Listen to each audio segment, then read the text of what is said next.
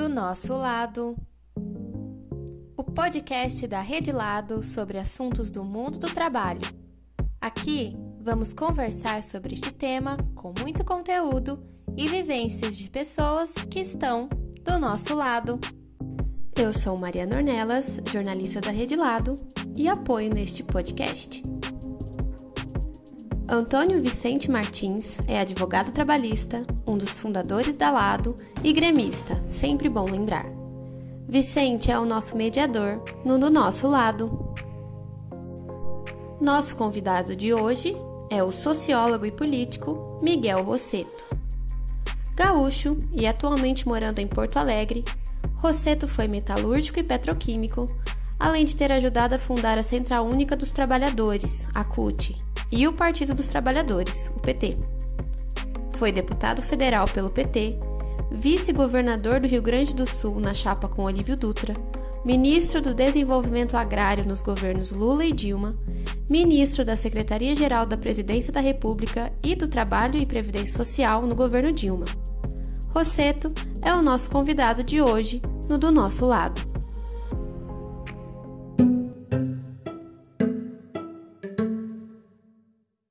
Centralidade que nós temos que enfrentar, que é esse direito ao trabalho, né? E que trabalho nós queremos? E que essa é uma, uma ideia que define a condição de vida da sociedade, né? O direito ao trabalho, a autoestima, a presença das pessoas, o poder político das pessoas de se sentir parte, produzindo a riqueza de uma sociedade, os bens, serviços, eh, recebendo parte dessa riqueza. Isso é um tema central de uma, de uma sociedade. Mariana não diz que eu sou colorado, hein, Vicente? É verdade, começamos bem, né, Mariana? Começamos é. com. Dia, começamos, Mariana, come, bom dia, boa tarde, boa noite para todos que estão nos ouvindo, todos e todas que estão nos ouvindo.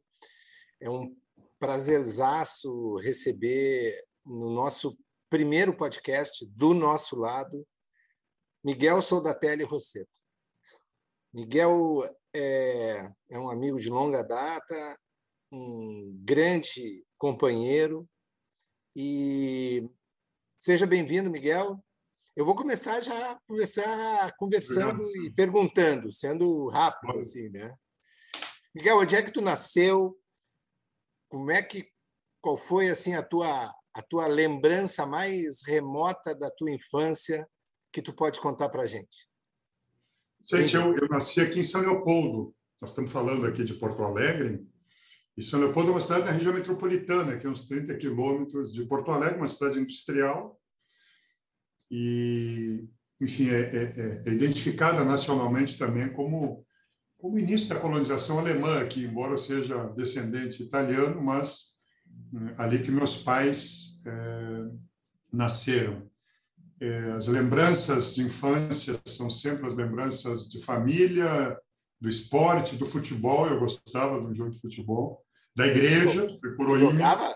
Uma coisa é gostar, Miguel, mas você jogava? Quarto zagueiro. Quarto, quarto zagueiro. forte, forte. Forte. E, e essas coisas bacanas, do, enfim, da escola. É, mas o futebol me acompanhou, viu, por um tempo, pouco tempo, mas me acompanhou. Miguel, teu, teu pai é, é, e a tua mãe eram é, faziam o quê? Minha mãe era professora, professora do Estado, normalista, né?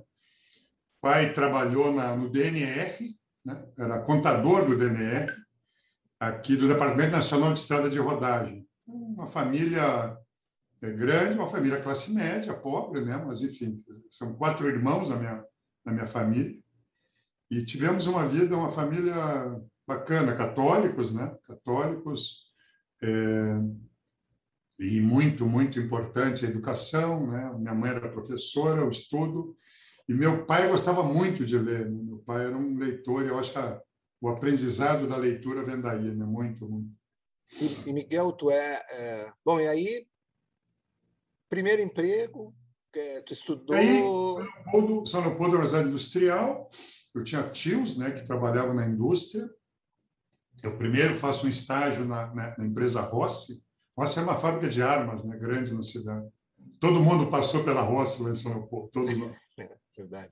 Tipo a Massey Ferguson em Canoas, né? Tem empresas que todos passam. Mas eu tinha 16 anos quando eu fiz esse estágio lá. Depois eu fui estudar na Liberato, uma escola estadual aqui em Novo Hamburgo, é uma cidade ao lado de São Leopoldo, uma escola muito especial, a Fundação Liberato, que é uma escola técnica de nível médio, e eu me formei, fiz o técnico em mecânica industrial na Liberato. Uma escola muito qualificada, um patrimônio muito, muito grande nosso.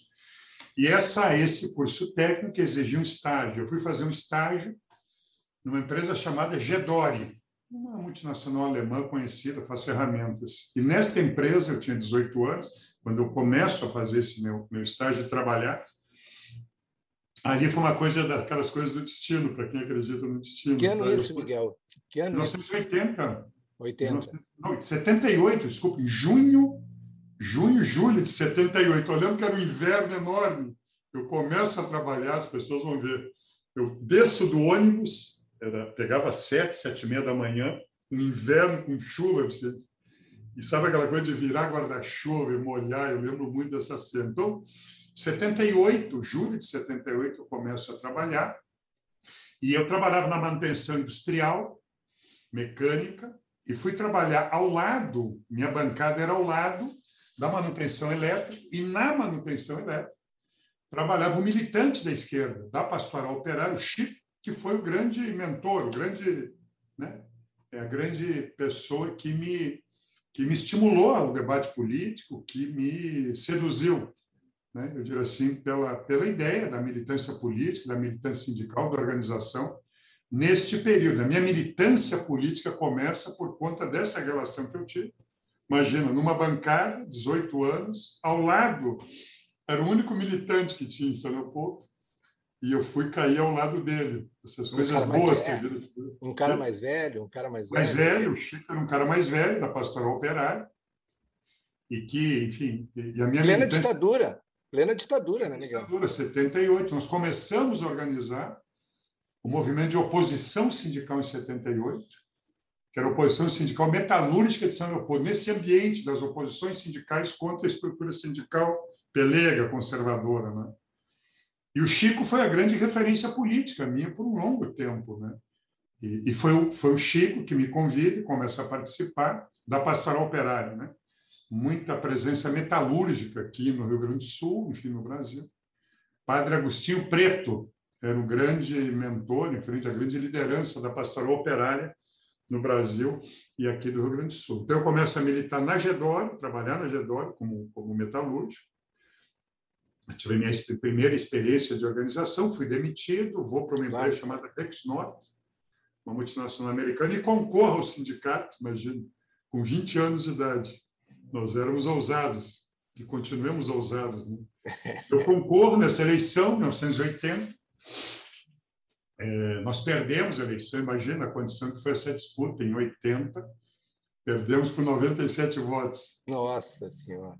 E aqui uma curiosidade bacana, eu só faço isso por conta da, eh, dessas coisas que a história, de novo, né, ela traça, né, ela se aproxima. Em 1980, o PDT e o PT começaram a se organizar, né, Vicente? Sim, sim. E o Vicente conhece muito aqui, viu, gente? Tinha um advogado trabalhista, o Carlos Araújo, claro. militante de esquerda, do PDT, da esquerda do PDT. Foi companheiro da presidente Dilma. Então, vou contar essa historinha aqui para Ah, tá, tá. Estou tá. dando spoiler aqui. É, é, é, então, o que, que acontece? Né? O, o Carlos Araújo organizava essa, essa, essa militância do PDT, militância sindical. Era advogado trabalhista, né? muito qualificado e dedicado. E ele organiza e apoia a chapa dos pelegos, para nós pelegos, obviamente, né? do PDT, etc. Sujeito chamado Betão.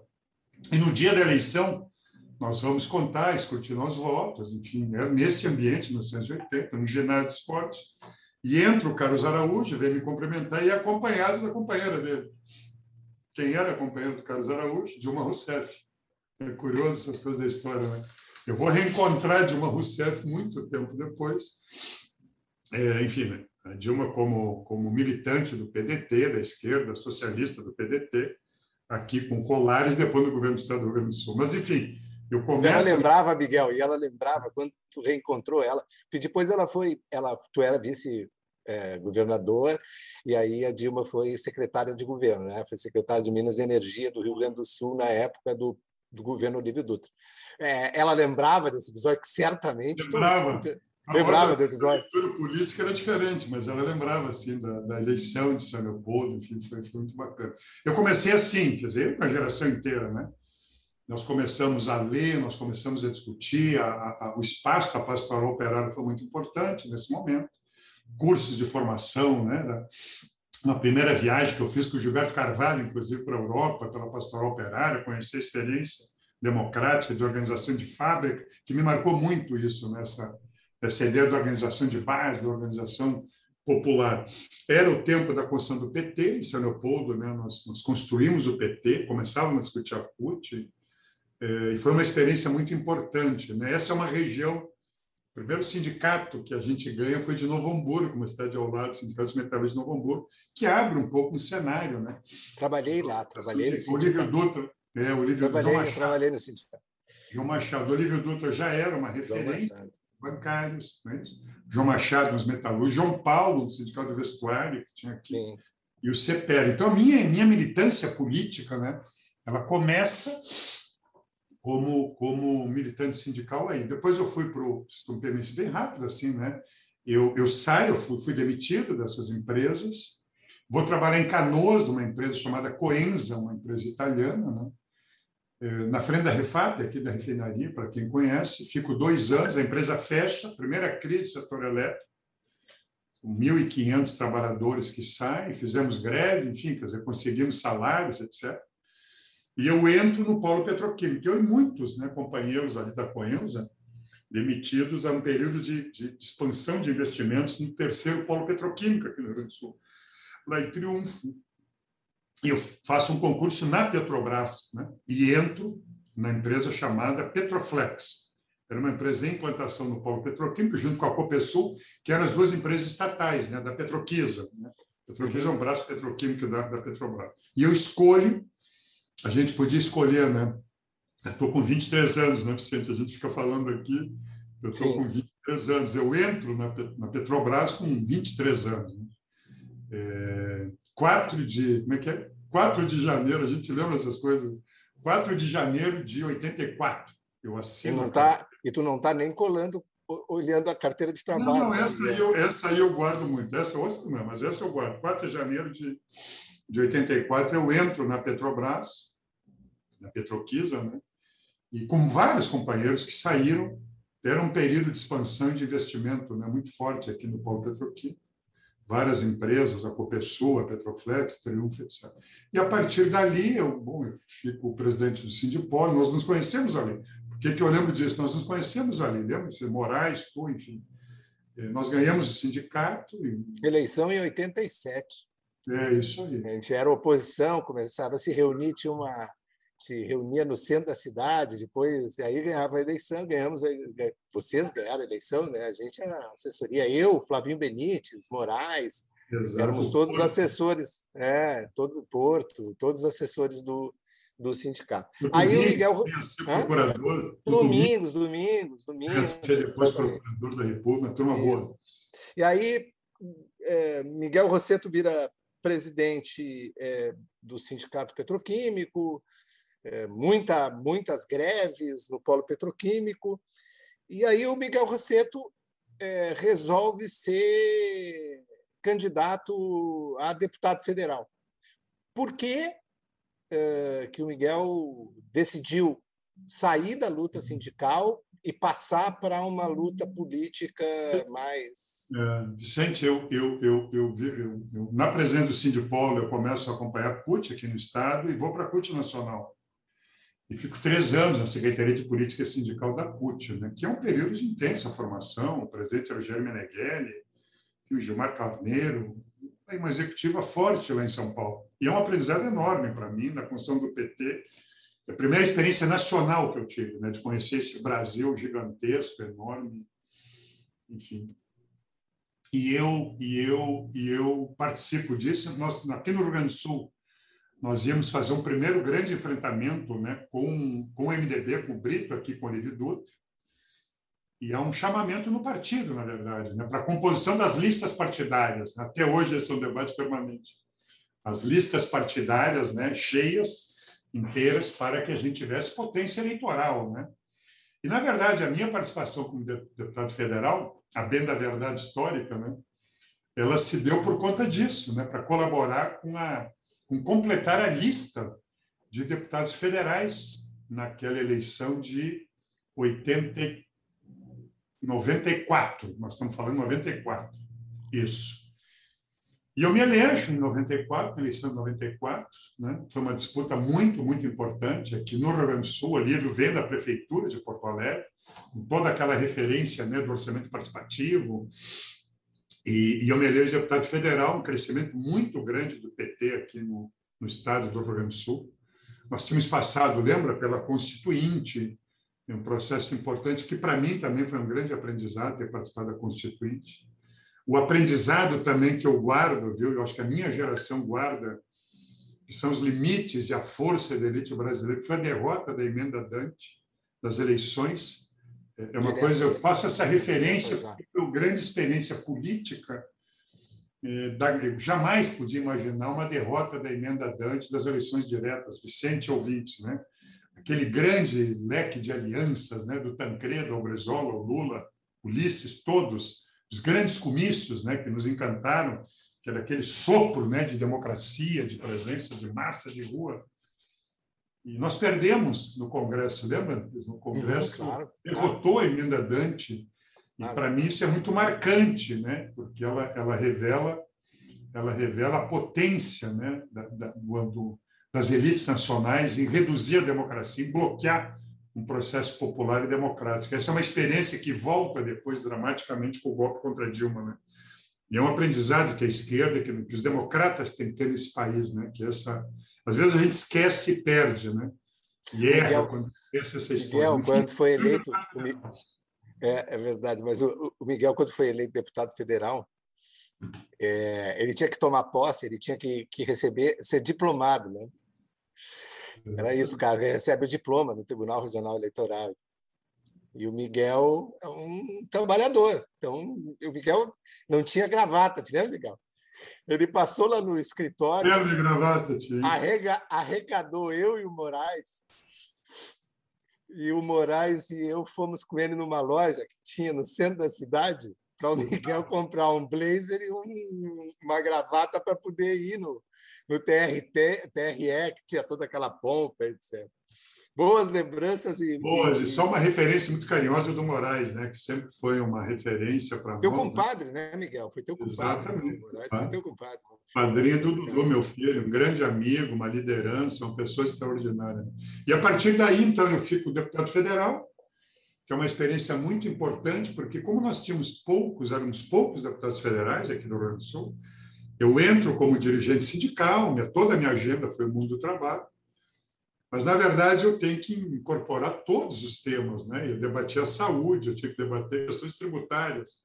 Imagina que a Lei Candira, um tema que eu representava a nossa bancada, é, debatia a reforma de Estado na época, com o Bressa Pereira, né? foi o primeiro mandato do Fernando Henrique. Então, foi um período de, de muito, muito aprendizado, de grandes amizades. Eu, eu convivi com a Maria da Conceição Tavares, que eu lembro disso porque ontem eu vi uma, Vídeos os, vídeos, os vídeos que estão circulando é, da Maria eu, Eu não acredito essas coisas. Eu morava não, em Brasília, ao lado da Conceição, no mesmo prédio, vizinhos. E a Conceição, nessa loucura genial dela, ela me chamava às três da manhã. Vamos embora. Vocês dois, e, e, vocês dois fumavam. O Miguel Exatamente, fumava desesperadamente, ela também. Três da manhã. Imagina, café e cigarro, café e cigarro. Três da manhã, foi uma pessoa genial, genial, genial, uma, uma pessoa extraordinária. Então, foi isso, de muita resistência, essa agenda, já com o Fernando Henrique, de privatização, lembra? São ciclos persistentes da história, né? Essa elite brasileira é impressionante. Nessa né? tentativa. Então, vamos mudar, vamos mudar radicalmente de assunto. É, o Miguel é um cara assim é, diferente, porque ele tem algumas, algumas, é, algumas predileções, que eu diria, que são inusitadas. Uma delas é, é os vinhos, mas não beber vinhos. Claro, beber vinhos também, mas o Miguel tem uma predileção que é fazer vinhos. Explica aí, Miguel, que tu é, é eu gosto. A... Primeiro, deixa eu dizer assim, só fazer um registro carinhoso, né?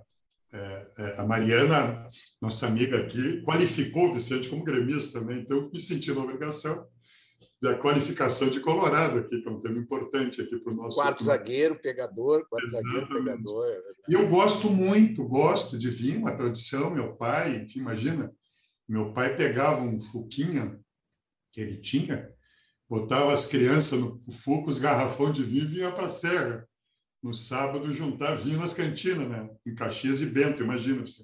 E essas coisas são as coisas culturais. Eu gosto muito de vinho e gosto da uva, da produção da uva. É, e consegui fazer um vinhedo pequeno aqui em Porto Alegre mesmo e tive uma pequena experiência na produção de vinho. Meu testemunho só é que é possível fazer, é possível fazer.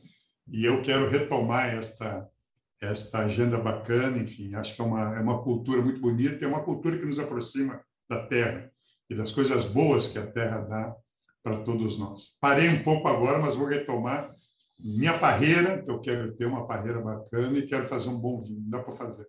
E cozinha, Miguel? Também te, te, te fazem incursões na cozinha também, não?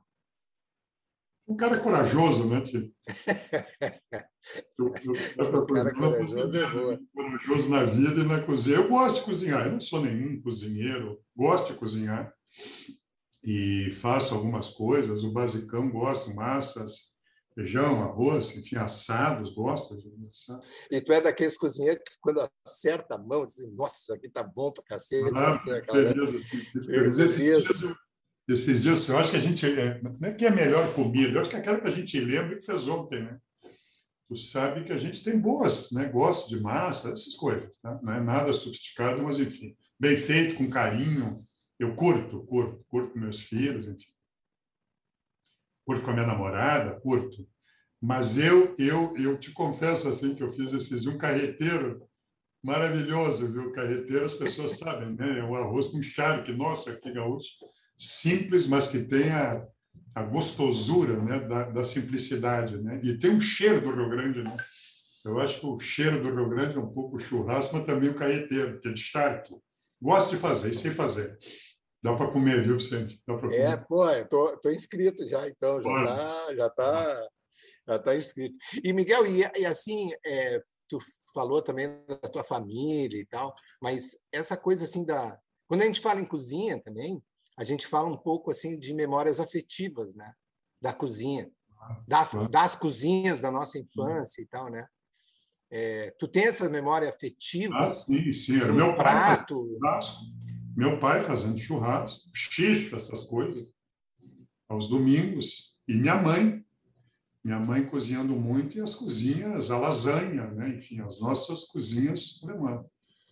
E, na verdade, a minha mãe trabalhando muito, né? essas são as referências que a gente aprende também com as mulheres e, e por que, que a agenda feminista é tão importante. Eu lembro da minha mãe, que acordava de madrugada, fazia massa, nós ia para a missa, voltava, ela fazia comida, nós comíamos, nós íamos dormir e ela ia lavar a louça para matar, né?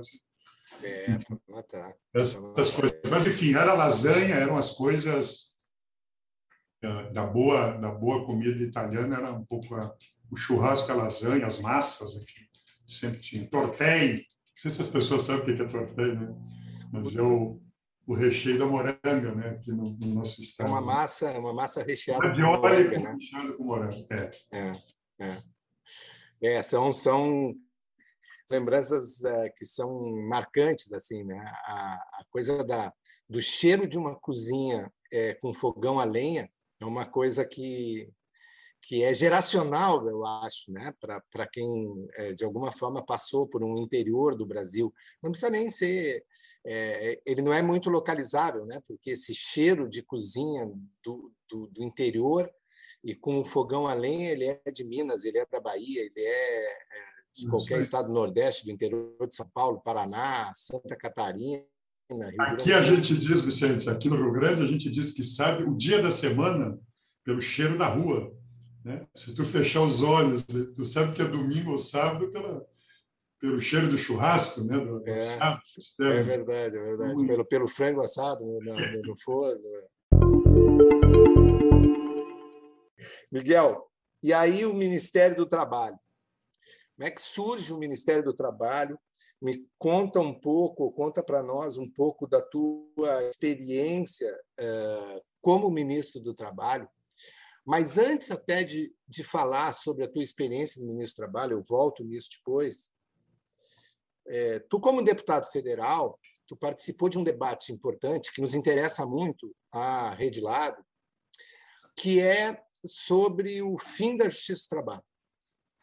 Tu, tu era deputado federal quando esse debate é, se apresentou para a sociedade lá no meados dos anos 90, né, no, no, primeiro governo Fernando Henrique Cardoso, e que é, um setor é, ligado ao Ministério é, da Fazenda na época, ele sustentava que era mais barato é, pagar todas as demandas trabalhistas que eram apresentadas à Justiça do Trabalho do que manter a Justiça do Trabalho. Grosso modo, né? Quer dizer, toda, toda a manutenção da estrutura da Justiça do Trabalho custaria mais cara do que pagar 100% do que era postulado pelos trabalhadores na Justiça do Trabalho. Né?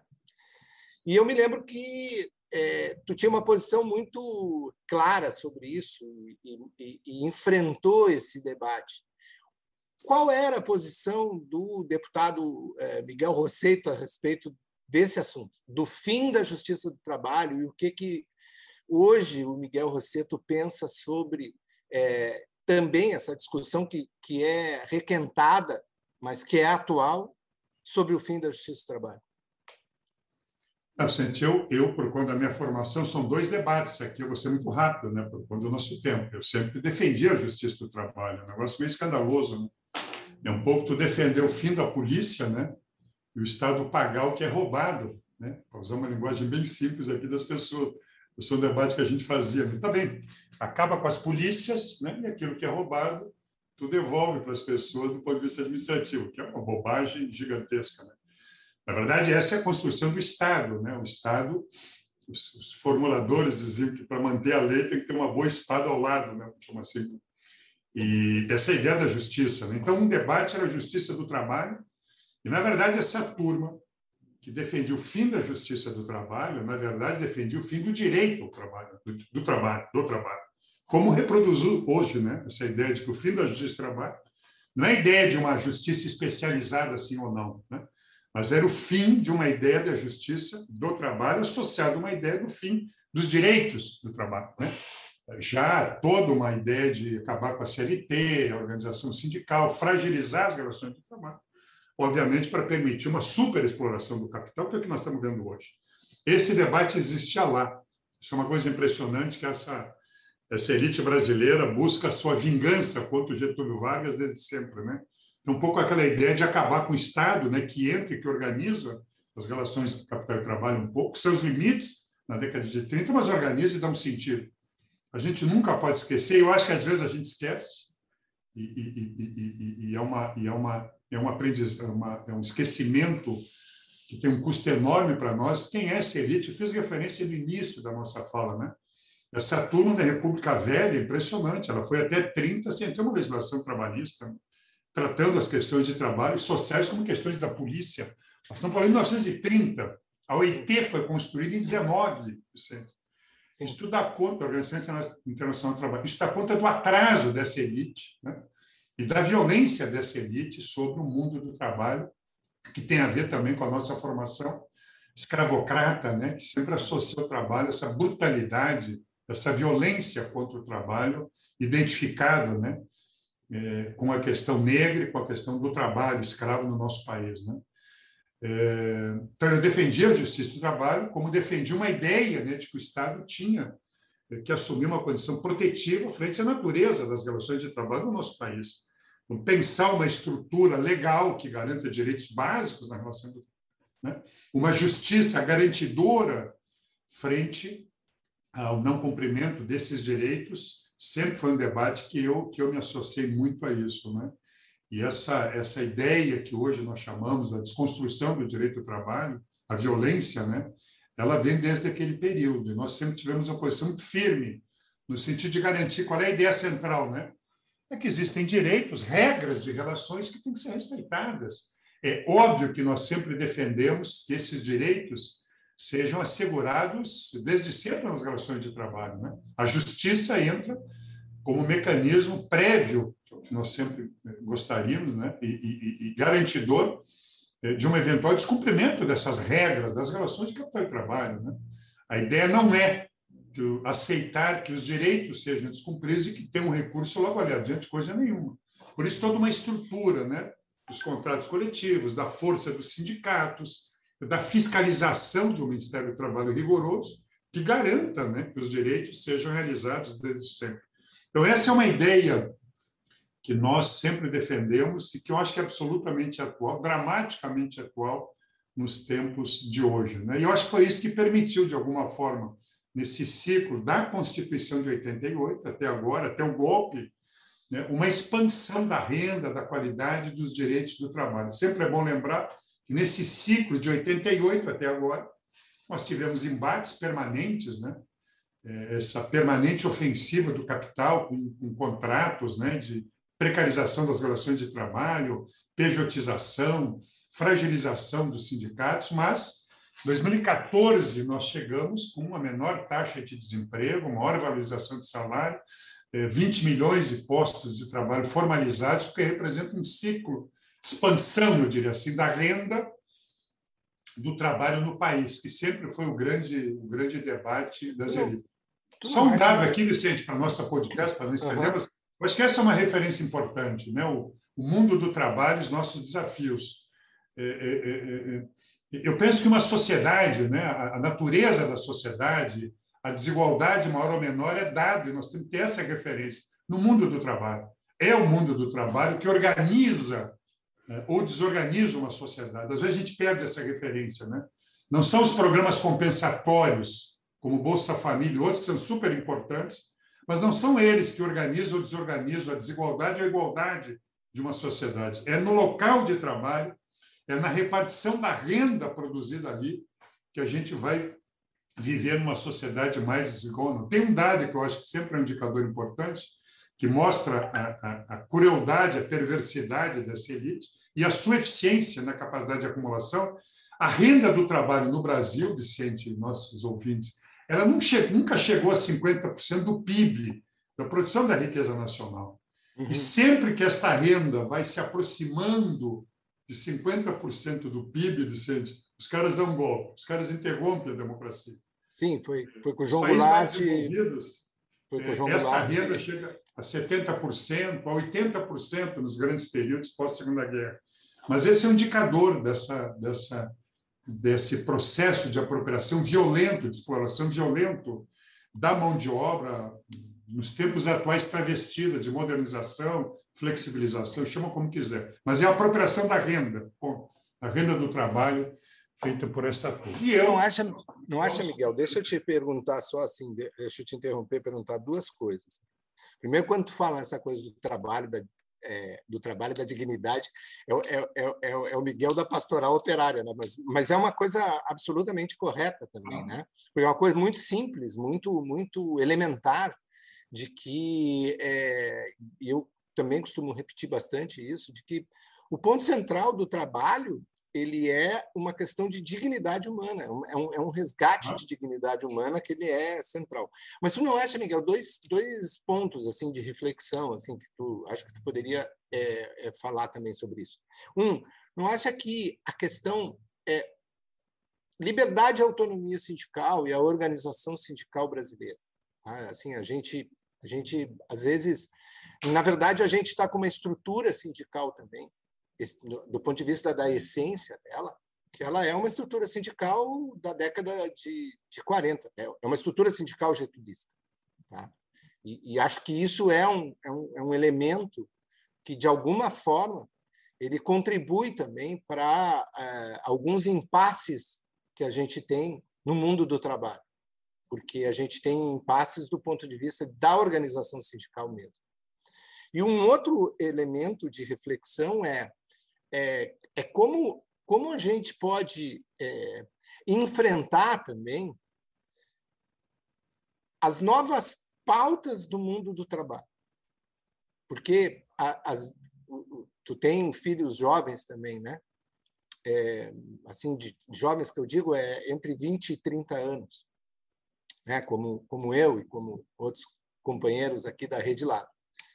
A pauta dessa juventude, a pauta desses jovens trabalhadores, ele é, ela é completamente diferente da pauta do jovem trabalhador Miguel Rosseto, que começou lá uh, em 1978. A pauta do Miguel Rosseto era uma jornada de trabalho fixa, rígida, carteira de trabalho assinada, é, vínculos muito sólidos é, desse relacionamento. E hoje é, os jovens ele tem outra relação com, com, o mundo do trabalho. Eu às vezes fico tendo um sentimento, Miguel, de que talvez a gente não consiga traduzir muitas vezes o que esses jovens estão ambicionando, né? É, o que, que tu acha desses dois pontos aqui? Eu acho que eles são centrais, porque ele é um processo é, importante de mudança nas relações de trabalho. Eu diria que o ponto importante são a mudança nas relações de subordinação do trabalho, como se dá essa relação de subordinação, mas não esquecer que a subordinação continua de forma diferenciada. Né? É, segundo, continuar a ideia de que o trabalho continua, o trabalho não desapareceu, não sumiu, né? Muitas vezes eu fico preocupado com essa ideia de que o trabalho acabou. Né? É, é, na verdade, um mecanismo de desvalorização do trabalho, que é uma bobagem. O trabalho existe de formas diferentes. É, o que, que eu acho, Vicente, nesse tema central que tudo, nós temos debatido muito, vocês têm debatido na rede é, Labo, né, que vocês uhum, uhum, trabalham. Rede Labo. É o tema central. É, por conta dessa desconstituição, desemprego, ausência de trabalho, renda. Né? É, bem rapidinho, mas enfim, o mercado de trabalho no Brasil, o mundo do trabalho, sempre foi extremamente favorável ao capital. Se a gente pegar assim, a, a, a, toda a última história recente do Brasil, por conta da, da, da brutal é, é, exploração escravocrata e da ausência de alternativa de trabalho aos escravos libertos e, e essa gigantesca imigração de pobres europeus, especialmente, essa, essa, essa, essa elite brasileira sempre teve, Vicente, aqui, um excedente de mão de obra gigantesco nunca. Quer dizer, sempre teve um excedente, uma, uma mão de obra, eu diria assim, né? uma força de trabalho disponível, desesperada, sem ocupação, sem renda, e disponível, né? e pressionando o mercado de trabalho sempre favorável à elite empregadora, sempre. Isso criou uma relação brutalmente, estruturalmente desigual, né? forçando para baixo as condições de trabalho. Esse é um dado estrutural que às vezes a gente esquece. Tá? Bom, eu acho que a estrutura sindical cumpriu um papel importante, sim, a partir da década de 30. Ela foi pensada para uma sociedade que se urbanizava, rapidamente se urbanizou de uma forma impressionante, a migração campo-cidade e se industrializou nesse período. Né? Então, ela cumpriu um papel importante para estabelecer alguma relação eh, de repartição dessa renda produzida. Né? Eh, e ela cumpriu por conta dessa estrutura do mundo do trabalho, que foi pensada assim como Ministério do Trabalho, que foi pensada como direitos garantidores, que foi pensado como sindicalismo e que foi pensado como uma, uma, uma estrutura garantidora dessa renda, como política de salário mínimo, etc. Eu acho que essa é uma estrutura, quando nós olhamos outros países, Vicente, essa estrutura está lá. Né? Poucos países acabaram com o Ministério do Trabalho. Né? O Brasil, nessa loucura do Bolsonaro, chegou a fazer isso. Né? Acabou com o Ministério do Trabalho. Aliás, acabou com o Ministério da Indústria também. Isso uhum. mostra que a, a, agenda do trabalho saiu da administração central para essa turma. Os caras não estão nem aí para esse negócio. Mas essas estruturas que têm uma agência que garante o trabalho, que é uma condição de relação de toda a sociedade. Óbvio que os governos devem cuidar dessas relações.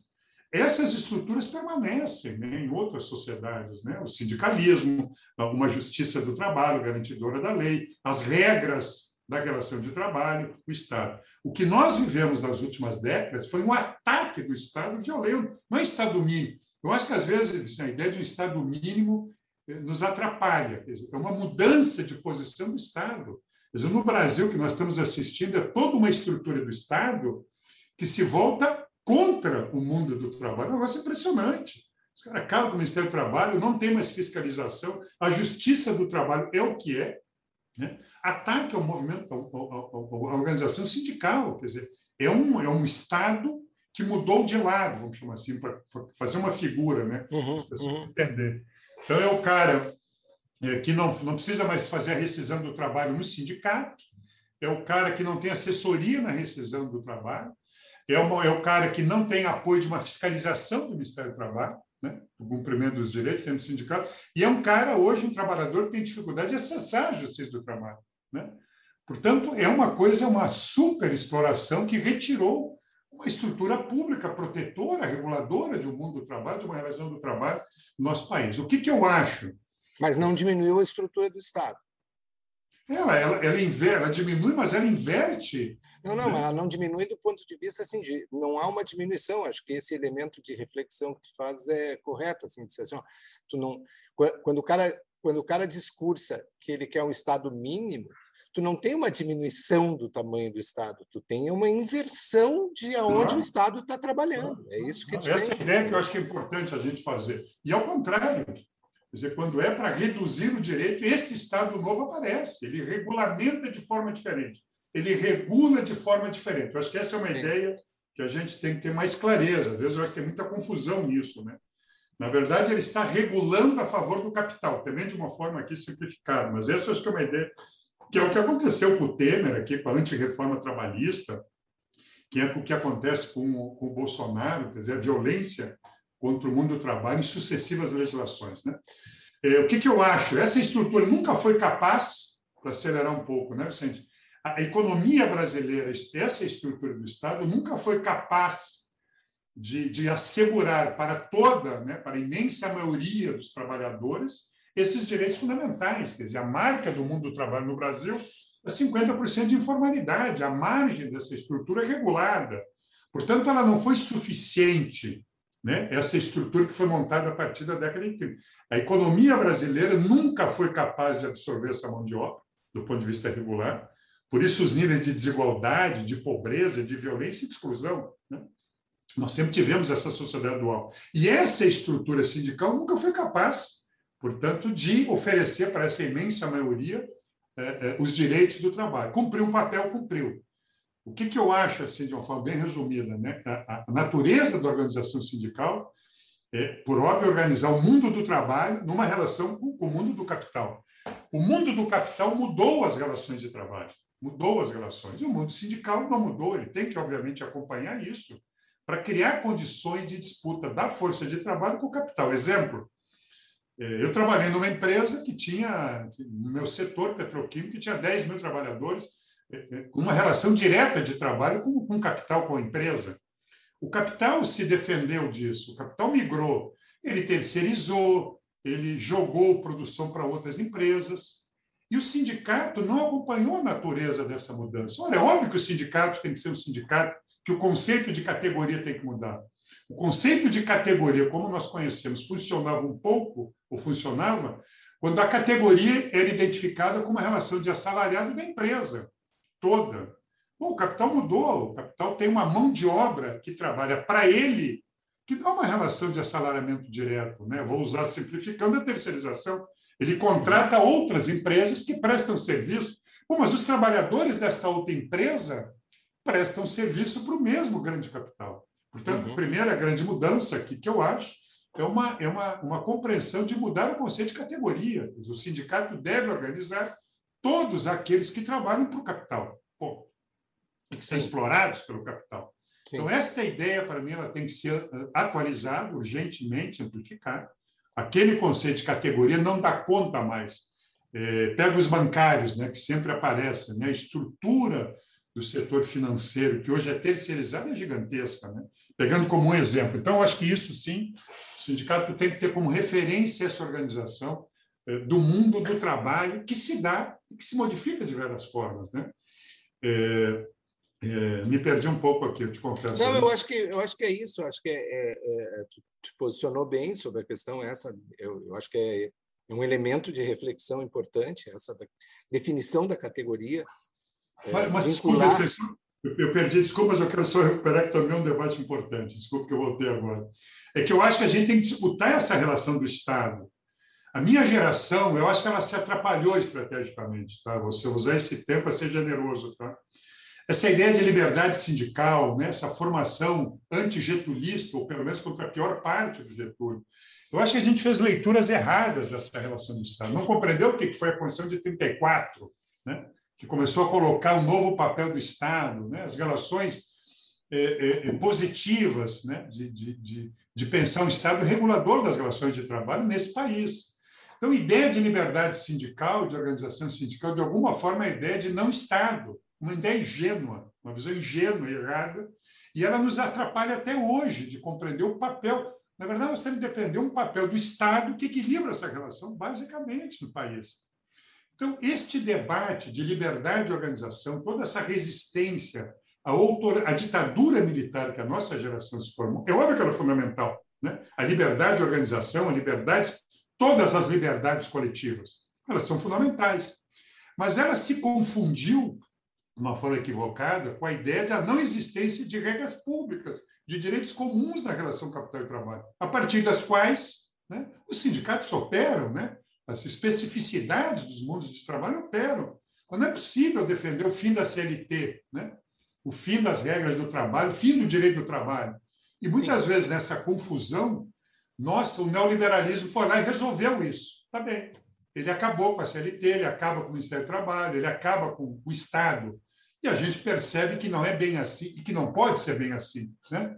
Portanto, acaba com o financiamento dos sindicatos. Né? É um negócio impressionante. Então, o que eu acho que a nossa pauta é de compreender isso, essas mudanças do mundo do trabalho, e, ao mesmo tempo, disputar uma nova relação do Estado com o mundo do trabalho que seja protetivo, garantidor.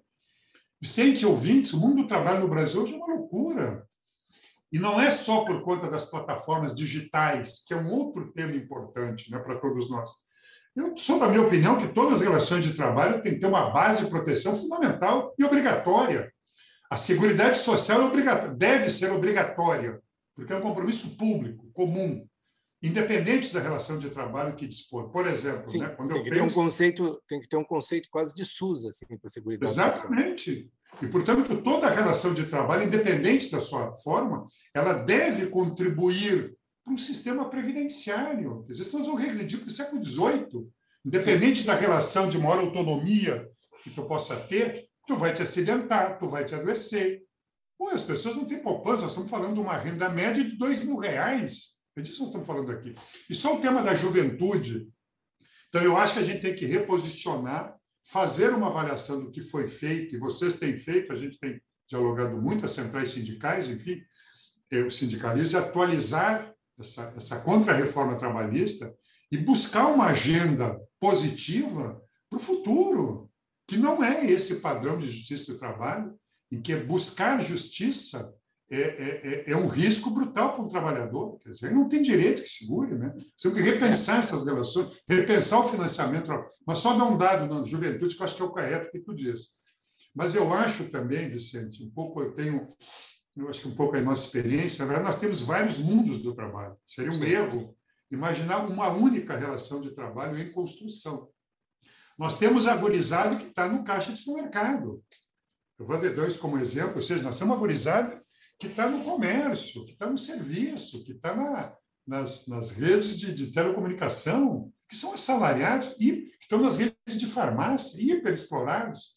Então, nós temos várias relações de trabalho são relações mais autônomas de trabalho, que tem uma visão de liberdade importante. Mas o que eu, eu não acho que, a esquerda, eu não acho que o projeto da esquerda tem que ser conduzir a população a ser assalariada.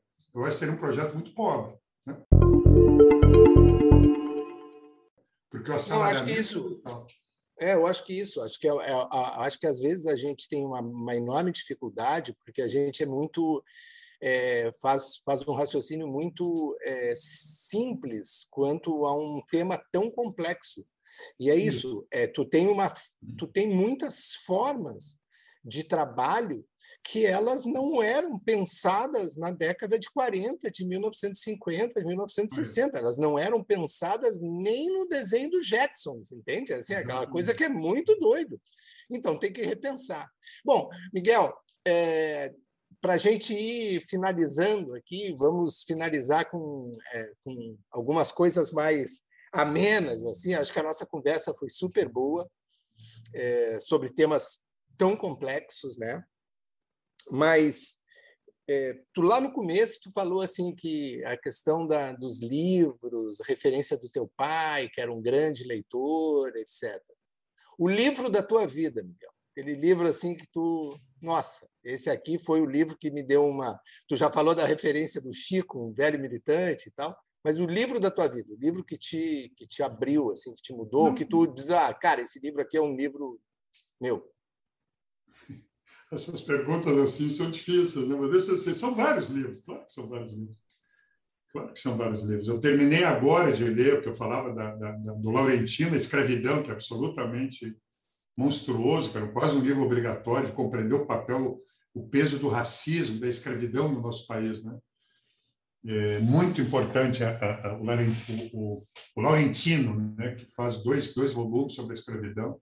Eu acho que o Gessé também tá, escreveu sobre isso agora mas é um peso que a gente tem que recuperar a, a, esse combate, o papel do racismo, a violência do racismo eh, contra o povo negro e na, e na construção dessa sociedade violenta que a gente tem. É um negócio impressionante.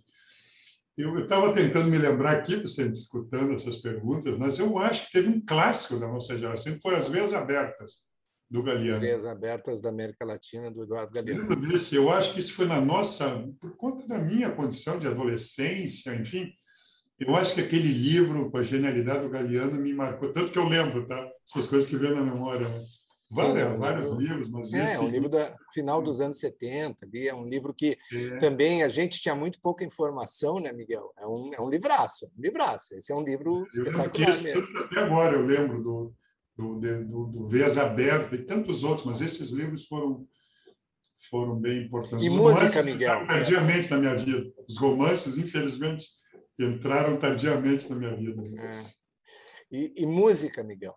Qual é a, a, música da tua adolescência, assim? A música da reunião dançante, Miguel. Qual era que tu que tu? Não, eu ia pouco. Tu vê é curioso isso, né? Mas eu não, são os, a minha geração foi, foi abençoada, né? com todos os Chico, Milton, Elis. É, verdade. Caetano. Elis, nossa gaúcha Elis foi. Então, nossa geração ela, ela foi abençoada por conta desses talentos todos, né? enfim, da, da, da, da do Vitor Hara, tá? de toda essa turma, né? Da, é, o Ataopo o Punk, enfim, toda, La Negra, né? A, a Mercedes Sosa. Mercedes Sosa. Sosa, Milton Nascimento, Chico até hoje, um poeta gigantesco. As músicas dele estão com a gente até hoje, né? A Elisa, enfim. Eu gosto muito do Aldir Blanc e do, e do João Bosco. Sabe o que eu recebi agora?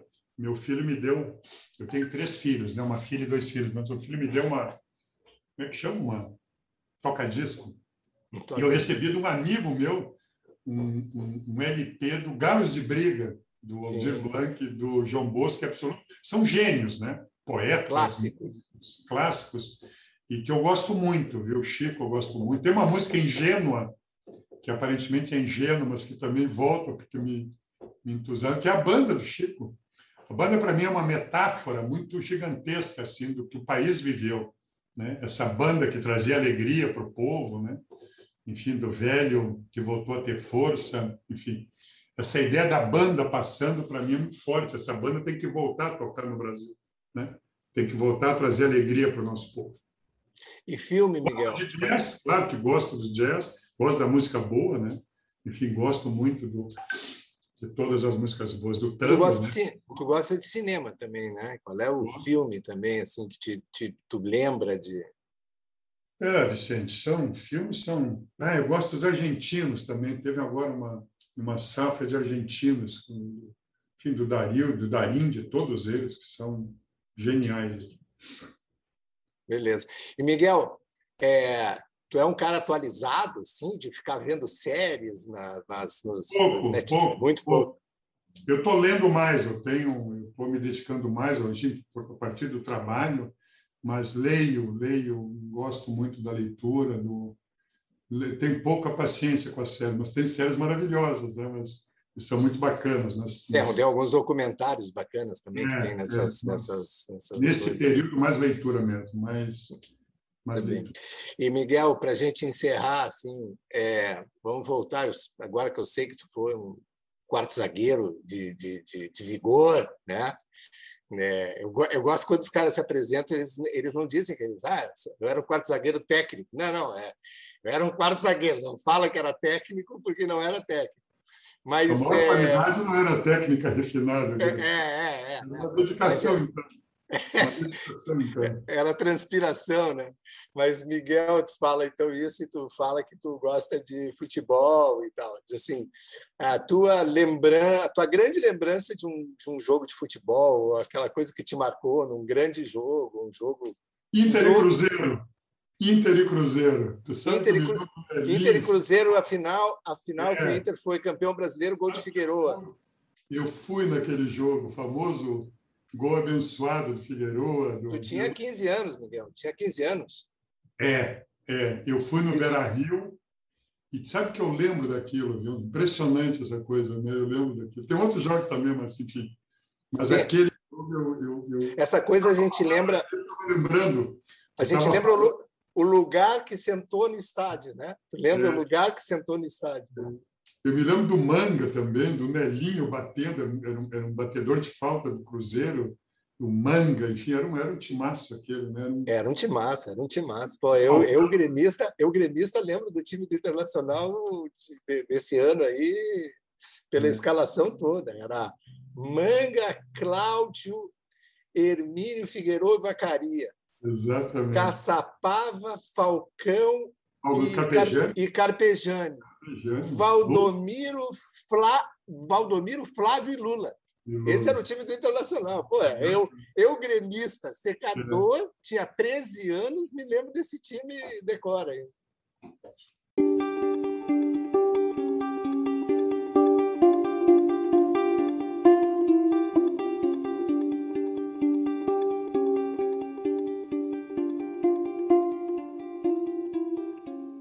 Queria voltar a isso, porque quando o teu tema do trabalho de vocês, do mundo do trabalho, da advocacia trabalhista, do sindicato, eu acho que a gente não pode renunciar a essa centralidade, tá? Eu não quero ser uma linguagem, mas não pode renunciar a essa ideia a uma centralidade que nós temos que enfrentar, que é esse direito ao trabalho, né? E que trabalho nós queremos?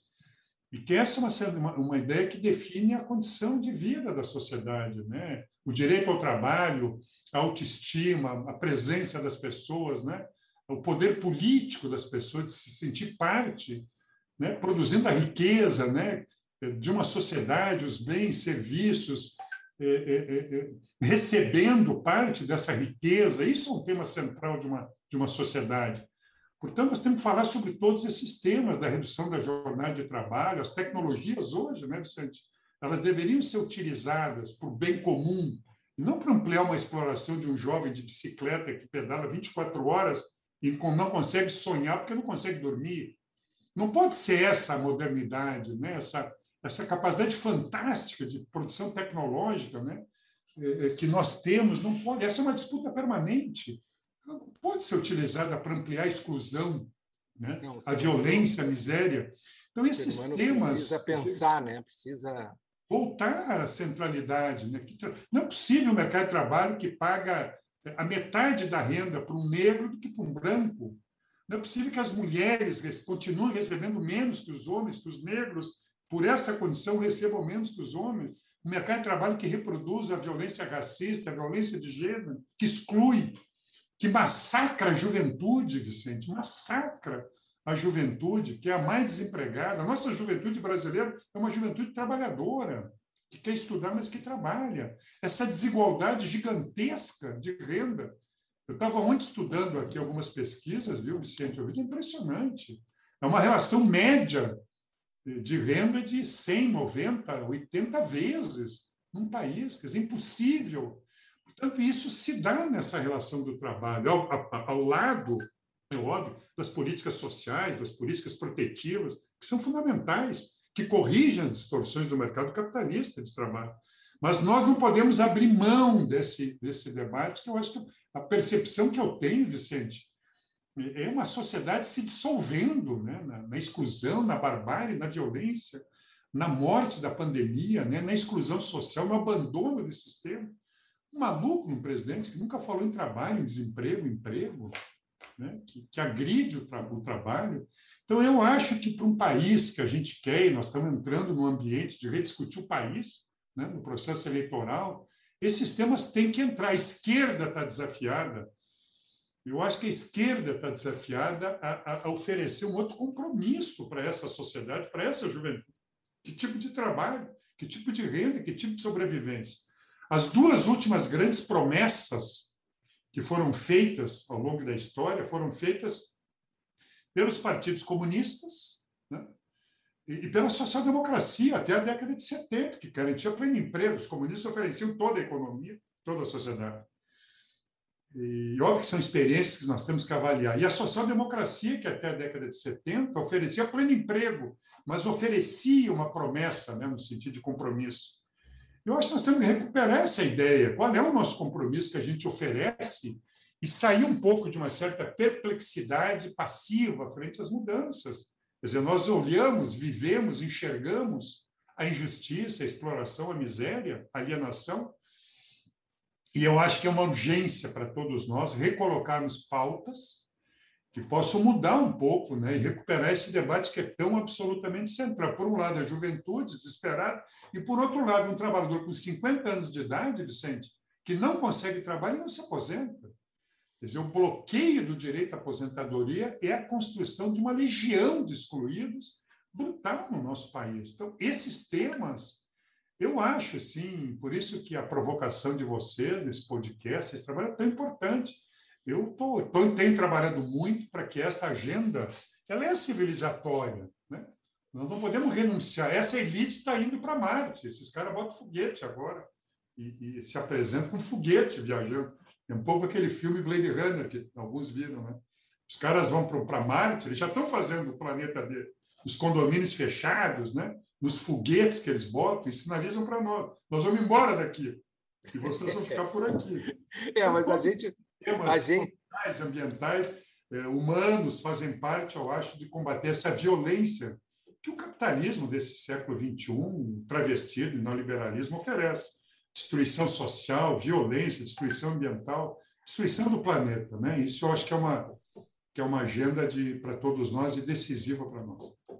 É, a gente vai ficar, né, Miguel? A gente vai ficar e quero te agradecer muito, agradecer também a produção das, das Marianas, né, que estão aqui por trás, e agradecer muito a tua participação.